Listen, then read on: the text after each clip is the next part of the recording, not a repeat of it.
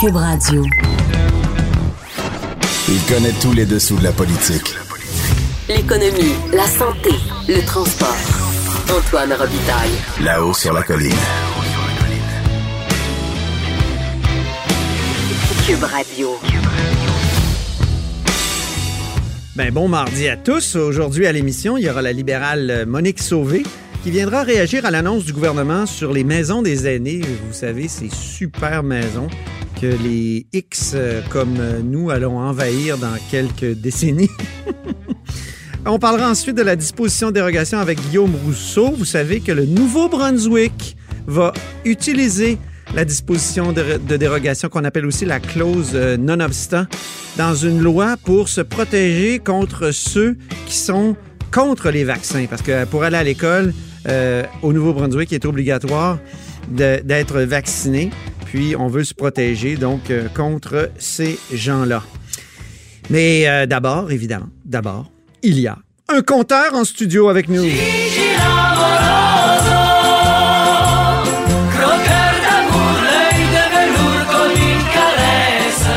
Bonjour Jean-François Gibault, Bonjour Antoine. Directeur de la recherche à QMI, mais surtout notre compteur. Et le compteur aujourd'hui, euh, il est croqueur d'hydrogène. Ouais. euh, Pourquoi donc? Explosif. Un mélange explosif, comme on ça. dirait. C'est ça. Puis il est Ben- un peu en maudit. Ben- On aime ça quand le, le Ouais. compteur est en maudit. Ouais, mais ça, je, je, je, je vais vous en reparler pourquoi je suis en maudit, parce que des fois, avoir des réponses, c'est long. OK. Là, je pense qu'on a battu un nouveau record aujourd'hui. Là, ça a C'est été- vrai? ex- oui, Ah oui? ça a été très, très long. Mais pourquoi on parle d'hydrogène? On parle d'hydrogène parce que euh, avant les élections, euh, il y avait eu quelques journaux à l'Assemblée nationale où l'opposition dénonçait ce qu'on appelle, appelle la filière libérale de l'hydrogène. C'était quoi essentiellement? C'est qu'on disait qu'au sein de Transition énergétique Québec, L'ancien gouvernement libéral avait nommé des proches, des anciens cabinets libéraux, des anciens militants, et que ces gens-là travaillaient ou étaient, avaient une proximité avec des lobbyistes qui étaient payés par Toyota.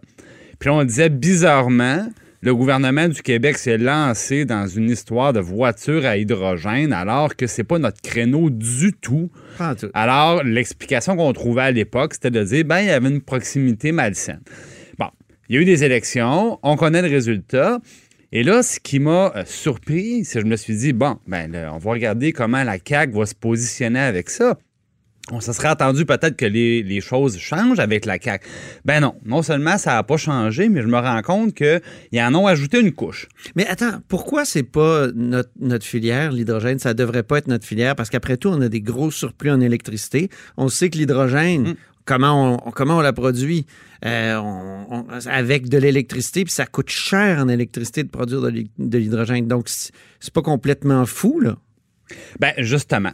Parce que ça coûte cher faire de l'électrolyse, c'est-à-dire euh, procéder à partir de l'eau avec de l'électricité pour faire de l'hydrogène, ben, dans 90 des cas, c'est pas comme ça qu'on produit de l'hydrogène, c'est en, en décomposant du gaz, par exemple. Ah, OK. Donc, c'est beaucoup plus du gaz naturel dans la vraie vie qui est utilisé pour fabriquer de l'hydrogène que euh, de l'électricité et de l'eau. OK. Alors ça, c'est la première des choses. Ça en a un côté, donc, qui est vraiment pas écologique. Deuxièmement, euh, nous, au Québec, évidemment, on a développé beaucoup plus la filière, justement, électrique. Des autos électriques. des, des voi- des voitures Purement électriques, et des ouais. technologies électriques, donc pas tellement l'hydrogène. Et c'est des véhicules qui sont beaucoup plus prometteurs, moins dispendieux à l'achat, moins dispendieux à l'utilisation. Alors, à un moment donné, on se dit, mais pourquoi se lancer dans une patente qui n'a rien Ouais. à voir avec notre filière industrielle? Et en plus, quand je vous dis que c'est cher, là, moi, je me suis rendu, OK? On- Il y a une station-service ici dans la région de Ben Québec oui. qui vend de l'hydrogène, depuis peu d'ailleurs. Alors, je suis allé voir, je me suis rendu, j'ai ma petite photo ici. là. On avait écrit là-dessus, Ouais. avec Robert Plouffe au bureau d'enquête Bon. dans le temps, oui. Écoutez, 18,40 le kilo quand je suis passé faire le plein d'hydrogène. Ça, ben, on va ramener ça sur le plancher des vaches. Là. Euh, il rentre 5 kilos dans une voiture à hydrogène de marque Mirai, là, celle que le gouvernement du Québec a achetée. coûte Et avec cher ça, on fait... aussi. Oui, oui, oui, ça coûte très cher. Et avec ça, on fait à peu près 500 km. Donc, en bon français, à 18,40 le kilo, là, ça coûtait 92 dollars pour faire 500 km. Donc, Un essentiellement... aller-retour Montréal-Québec. Ben, c'est pas compliqué, Antoine. C'est 10 fois le prix par rapport à une voiture électrique. Alors, on a les mêmes coûts d'exploitation qu'un Ford F-150. Là, au niveau économique, là, ça fait aucun sens actuellement. Les gens qui... D'abord, ils peuvent même pas en acheter non plus chez le commerçant parce que c'est pas en vente ici. Il n'y a pas de réseau de stations de développer. Alors là, le gouvernement du Québec a mis 3 millions de dollars pour une station-service qui vend de l'hydrogène. Et la station-service, elle sert uniquement à alimenter les 50 véhicules achetés par le Mais gouvernement lui-même, par le ministère des Transports. T'es allé à la seule euh, Ben oui, pompe, je comme je tu disais tout à l'heure. ta mais- photo. Ouais, On va diffuser. Il a fallu que j'enlève les toiles d'araignée. Là, ça sert pas souvent. Et là, moi, je demande au ministère des Transports, mais qu'est-ce que vous faites là? Là, ils ont payé 1,7 million pour louer des Mirai. Puis là, on nous a dit, ah oui, mais c'est parce qu'on veut participer. Là, la, la, la, la- Ben, en fait, c'est ça À qui quoi? arrive. Ben, en fait, je dis ça, le ministère des Transports. Le ministère des Transports, ce qui est arrivé, Antoine, pendant deux mois, je leur ai posé des questions pour Ça connaître fait la deux mois, c'est ça. Ça fait longtemps qu'on Ça fait parle deux de mois. ça euh, en coulisses. Bon, ben, ils ont fini par me répondre un matin que, dans le fond, il n'y en avait pas la moindre idée pourquoi ils s'étaient lancés là-dedans, de demander à Transition énergétique Québec. Et là, on tourne en rond parce que Transition énergétique Québec, c'est la même gang qui était là à l'époque. Puis je, voudrais souligner aussi qu'il y avait une directrice à Transition énergétique Québec, Mme Saint-Jean, qui avait elle-même déclaré un conflit d'intérêts parce que son conjoint était à la fois un ancien libéral, à la fois une personne qui était rémunérée par Toyota. Ben, elle est toujours en poste. Les administrateurs qui étaient pointés à l'époque sont toujours en poste. Et là, au ministère des Transports, on nous dit, ben, après deux mois de réflexion, savez-vous quoi? Ben, demandez donc à à Transition énergétique Québec pourquoi ils se lancent là-dedans? Mais bizarrement, c'est le ministère des Transports, par exemple, qui a signé le contrat pour 50 voitures. Puis là, bon, Transition énergétique Québec, c'est la, grande patronne, c'est Mme Gélina. Là, Mme Gélina a dit oui, oui, oui. On, on va se lancer dans les, dans les voitures euh, à hydrogène parce que ben, il faut euh, valider la technologie, il faut bon. Mais là, je dis, c'est de quoi on parle? Là? Je dis, quand le gouvernement du Québec s'amuse à dépenser de l'argent parce qu'il y a une technologie québécoise qui est à ses premiers balbutiements, puis on veut l'encourager, on veut la développer, on veut aider l'entreprise à, à un petit peu peaufiner ses choses, je peux comprendre. Mais là, là, on parle de Toyota. Toyota. 266 milliards de capitalisation boursière, c'est Ben, deux fois et demi plus ils ont que besoin des petits coups de pouce, ben oui. Depuis quand Toyota a besoin du Québec pour valider ses concepts, valider ses technologies, pour expérimenter, voir si ça marche d'un pied de neige? C'est quoi ça? Puis là, écoute, c'est pas Je suis en train de lire les réponses de Pierre Moreau l'an Oui. passé quand tu étais ministre de l'Énergie. C'est drôle aussi par rapport à ce que tu dis.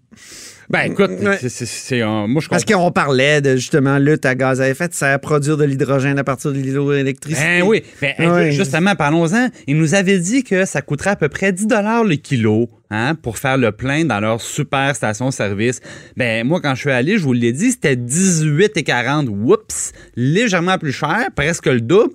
Parce que justement, on veut le faire avec de l'électrolyse. Ben, mais quand on fait de l'électrolyse, on l'a dit tantôt, ça coûte encore plus cher. Donc là, il n'y a plus de raisonnement économique. Il n'y a pas un acheteur qui va payer 100 dollars pour parcourir 500 km avec une voiture compacte, moi, presque sous-compacte, alors que c'est le même coût que si on se promenait avec un F-150 ou que plus raisonnablement, une voiture électrique Ben qu'on peut se procurer dans n'importe quel concessionnaire a, a 10 fois, un rendement 10 fois supérieur. Et là, Bon, ben- juste pour mettre la cerise sur le Sunday, Il y en a une cerise en plus. ben oui, c'est là tout récemment, au mois de septembre. Euh, euh, écoute, Antoine, c'était pas assez d'acheter des Mirai. Là, Ouais. ils viennent d'acheter des Hyundai. Ben voyons donc. oui, parce qu'il faut valider l'autre modèle aussi. Mais ils savent pas. Ben, Hyundai avait besoin d'aide. Ben, Hyundai avait besoin d'aide. Voyons donc. Là, donc, on a aidé Toyota à développer ces trucs. Pourquoi pas aider Hyundai aussi? Ben oui. Puis là, je veux dire, ben, je vais être obligé de m'adresser à Transition énergétique Québec pour savoir pourquoi maintenant il faut aider Hyundai à développer ses technologies et tout ça. je Hey, Transition répète- énergétique Québec, ça Oui. va disparaître quand même bientôt. là. Ah, ben c'est peut-être une source d'espoir. Ceci dit, les, les contrats sont signés. Alors, ben, et, et volent l'argent. C'est après qu'on est en surplus, hein, un petit million ici, un petit Ah, million arrête. là. Ben, il n'y en a pas de problème. Merci beaucoup, le compteur. On aime ça, un bon compteur bien fâché. Là. Un, On va dire. ah, deux ah, mois pour ah, avoir une réponse. Deux Ah. mois. Deux mois, hein? Ouais, bravo. Hein. nouveau, nouveau gouvernement, nouvelle manière de faire de la politique. Merci beaucoup, Jean-François Gibault, et on se reparle demain. Là-haut sur la colline. Une entrée privilégiée dans le Parlement. Cube Radio. Alors, je suis en présence de Monique Sauvé, députée de Fabre et porte-parole du PLQ pour les aînés et les proches aidants. Bonjour. Bonjour. On est dans une salle euh, au Parlement, donc c'est le cube mobile, comme on dit. Et ce matin, vous avez réagi à cette autre annonce, parce qu'il y en a eu beaucoup, là, d'annonces sur les maisons des aînés. C'est quand même un beau concept, les maisons des aînés. Ça a l'air tellement agréable. J'aimerais peut-être vivre là même. Ben écoutez, j'ai à peu près la même impression que vous. C'est très beau quand on regarde l'image, c'est magnifique. C'est un rêve pour tout le monde. On voudrait tous euh, finalement se retrouver euh, là. Mais au-delà de l'image, il faut regarder autre chose. Parce que pendant qu'on projette ce rêve-là à euh, l'ensemble des Québécois puis des aînés, on n'est pas en train de régler les vrais problèmes. On n'est pas en train de trouver la solution aux 32 500 préposés aux bénéficiaires qui manquent toujours. On a une crise présentement au Québec, on n'est pas en train de la régler. Alors, c'est bien beau, la belle maison, mais qui va être dans cette maison? Quels seront les préposés qu'on va trouver alors qu'on n'est même pas en train de régler la crise actuelle? Comment on pourrait régler la crise actuelle, justement?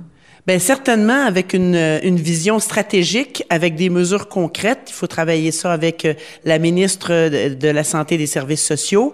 Il faut avoir des orientations, il faut avoir des objectifs quantifiés, une vigie active, puis des indicateurs et faire en sorte qu'on puisse d'abord et avant tout rendre le métier de préposé plus attrayant.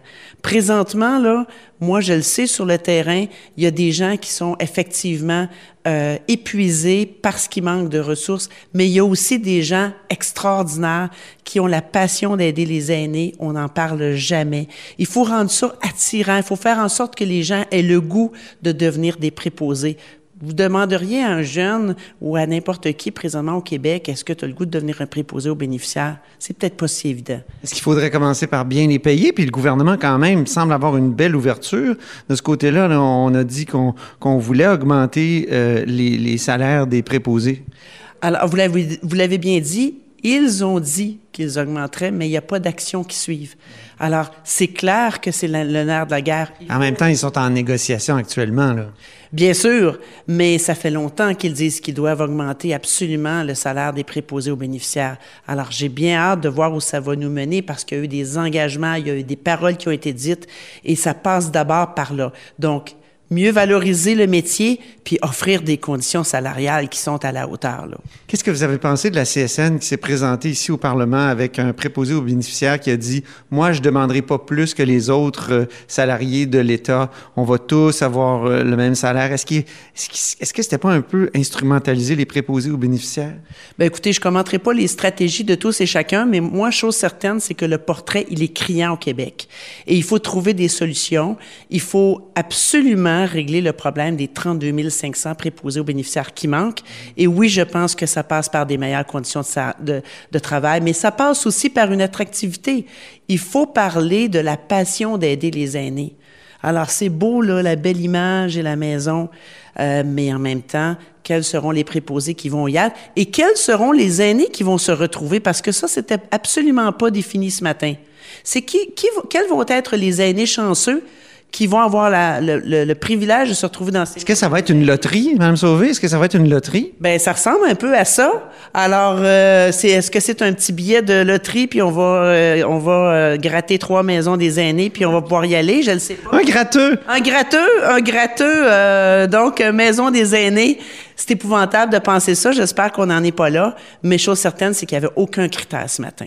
Alors, vous savez, il faut faire attention hein, quand on promet des rêves aux, aînés puis aux citoyens du Québec parce que ça montre les attentes ça monte les attentes, puis on n'est pas en train de régler les, vrais problèmes. Oui, je sais, mais en même temps, est-ce que c'est pas un vrai problème la manière dont on envisage aujourd'hui les, CHSLD, c'est-à-dire des gens qui se font servir, qui sont pris dans leurs petites cases, qui sont dans des longs couloirs? Est-ce qu'il n'est pas temps, en même temps, de, changer cette perspective-là, faire bouger les années, faire en sorte que leur environnement soit propre à justement s'activer, se mobiliser, comme on dit dans le jargon? Je salue l'image, je salue la vision très clairement euh, de ce qu'a annoncé ce matin euh, la ministre. Mais en même temps, on ne peut pas promettre ce rêve-là pendant qu'on est en train de mettre de côté la crise actuelle. Alors pour moi, les besoins des aînés, présentement, on n'y répond pas. Alors, j'ai pas de problème euh, à regarder le rêve, mais encore faut-il que la solution pour maintenant s'assoie sur la table à dessin. Et ce n'est pas le cas. Est-ce que c'est pas un peu comme euh, les autoroutes? Si on reconstruit toujours les autoroutes de la même façon, on va toujours avoir les mêmes problèmes de circulation. Comme l'échangeur turco, on l'a repensé un petit peu quand même. Est-ce que c'est pas le même problème? Est-ce que on n'a pas tout réglé les problèmes des routes, mais on, commence à transformer des autoroutes en boulevards urbains? Est-ce que justement, il n'y a pas une, une, évolution nécessaire, même s'il reste des problèmes, il n'y a pas un virage nécessaire? Moi, je pense que je pense que c'est à saluer la vision que présente la ministre. Comme je vous dis, les images sont très belles. Euh, c'est un environnement qu'on qu'on souhaite, euh, même nous, euh, pouvoir vivre dans les étapes de notre vie quand on va être plus vieux. Mais plus vieux, j'ai bien dit. mais en même temps, en même temps, on ne peut pas rêver si la réalité on ne la règle pas. Alors, si on ne règle pas maintenant le problème des des milliers de préposés aux bénéficiaires qui manquent à l'appel. Si on n'est pas en train de le régler, on va avoir quoi? Des maisons des aînés où il va y avoir des gens qui auront gagné la loterie, puis un manque de préposés. C'est pas ça la solution. Bon, ben votre message est passé. Je vous remercie beaucoup, Madame Sauvé. Merci, un grand plaisir. Bonne journée. Plaisir partagé. Là-haut sur la colline. La politique autrement dit. Cube Radio. Au bout du fil, ben, il y a Guillaume Rousseau. Guillaume est constitutionnaliste euh, à l'Université de Sherbrooke, professeur de droit. Bonjour Guillaume. Bonjour. Et on veut parler de, l'utilisation de la clause dérogatoire, la fameuse euh, disposition de dérogation qui, qui, est si diabolisée dans... elle est constitutionnelle, mais elle est diabolisée. Mais là, l'utilisation, non pas au Québec, mais au Nouveau-Brunswick, puis pour un cas assez particulier, Guillaume. Parle-nous de ce cas-là. Oui, donc c'est le gouvernement du Nouveau-Brunswick qui souhaite, ni plus ni moins, rendre certains vaccins obligatoires. C'est-à-dire que, euh, et ça en passant par l'école, c'est-à-dire pour les enfants, essentiellement de dire si vous voulez envoyer votre enfant à l'école publique au Nouveau-Brunswick, vous devez avoir une preuve comme quoi euh, votre enfant a eu tel ou tel vaccin. Et Là, il y a des gens, évidemment, qui s'opposent à ça. On connaît les, groupes actifs, entre autres, sur Internet, là, qui s'opposent au vaccin. Et là, il y a certains de ces groupes-là qui ont menacé de poursuivre le gouvernement, de faire invalider la loi, d'où l'usage de la disposition de dérogation. Et c'est vraiment pour la, Charte des droits fédérales à ce moment-là? Parce qu'on sait qu'au Québec, quand il est question de disposition de dérogation, et c'est le cas dans la loi 21 sur la laïcité, il y a une disposition qui est utilisée au fédéral, mais au euh, pour, pour la Charte québécoise aussi. Oui, on a la même chose ici, c'est-à-dire que euh, la, disposition de dérogation, il y en a comme deux, si on veut. Il y en a une qui vise d'ailleurs à protéger l'ensemble de la loi, euh, de la loi là, en, question en matière de, de, de vaccins obligatoires, à l'égard des articles 2, 7 à 15 de la Charte canadienne. Donc, tous les articles de la Charte canadienne pour lesquels il peut y avoir une disposition de dérogation sont visés. Et il y a également une autre disposition de dérogation euh, qui vise la loi sur les droits de la personne du Nouveau-Brunswick, donc l'équivalent néo-brunswickois de la Charte québécoise des droits. Mais là, on vise à protéger la loi seulement à l'encontre de l'article 6 de cette loi sur les droits de la personne, qui est essentiellement un article là, qui prévoit euh, l'absence de euh, discrimination eu égard aux services publics.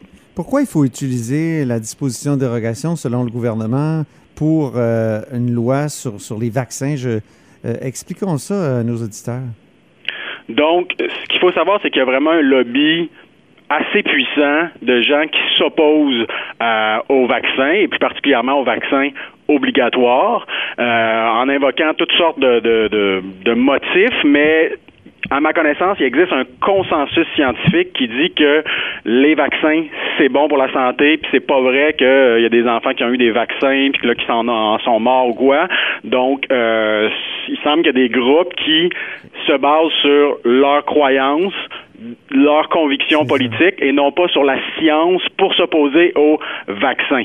Et là, ce qu'il faut savoir, que c'est qu'avant le projet de loi dont, euh, dont il est question au Nouveau-Brunswick en ce moment, donc la loi actuelle, ça permet donc, il y a des vaccins obligatoires de prévus, mais il y a des exceptions, soit pour des raisons médicales, donc dans mhm. certains cas, c'est pas conseillé pour pour certaines personnes, et ça c'est préservé par le, projet de loi.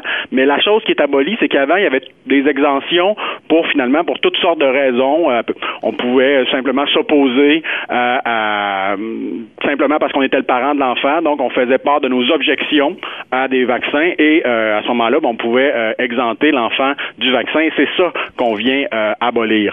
Et là, puisque la disposition de dérogation à l'égard de la loi sur les droits de la personne vise l'article 6, donc la, la clause antidiscrimination, ben, on peut penser que l'argument qui pourrait être mis de l'avant s'il n'y avait pas de clause dérogatoire, c'est donc le droit à l'égalité, la clause antidiscrimination. Puis là, je regardais les motifs de illégaux de discrimination dans la loi sur les droits de la personne du Nouveau-Brunswick et je présume que ce qui pourrait accrocher, c'est euh, donc la, la, clause qui protège contre les discriminations, soit au niveau croyance, religion. Hein, des fois, l'opposition au vaccin, c'est fondé sur, sur des croyances.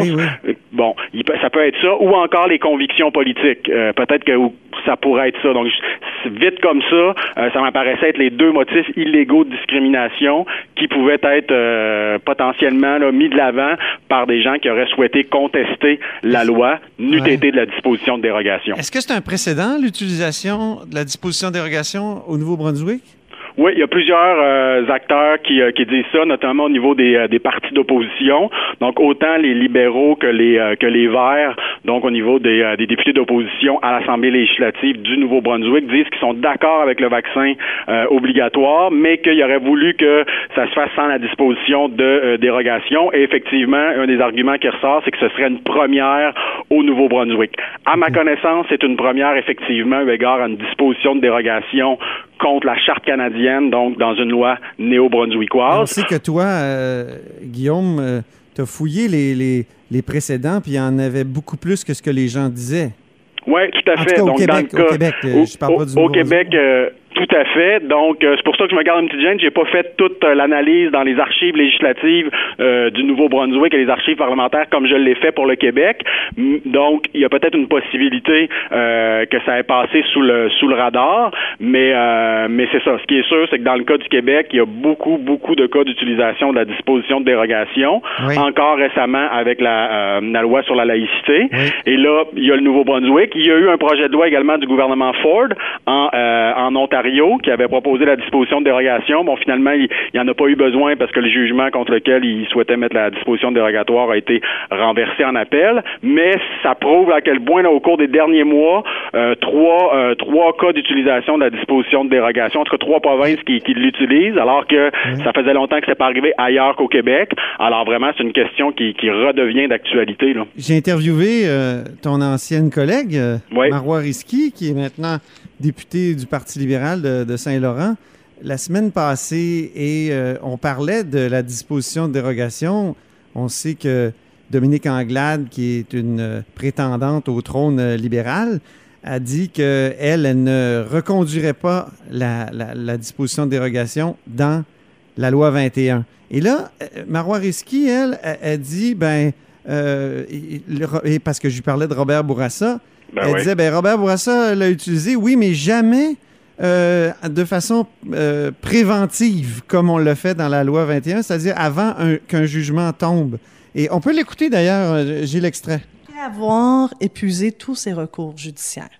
Alors, il y a eu des recours là-dessus. Il n'est pas arrivé avec immédiatement la loi, la clause dérogatoire. Il a d'abord fait les étapes.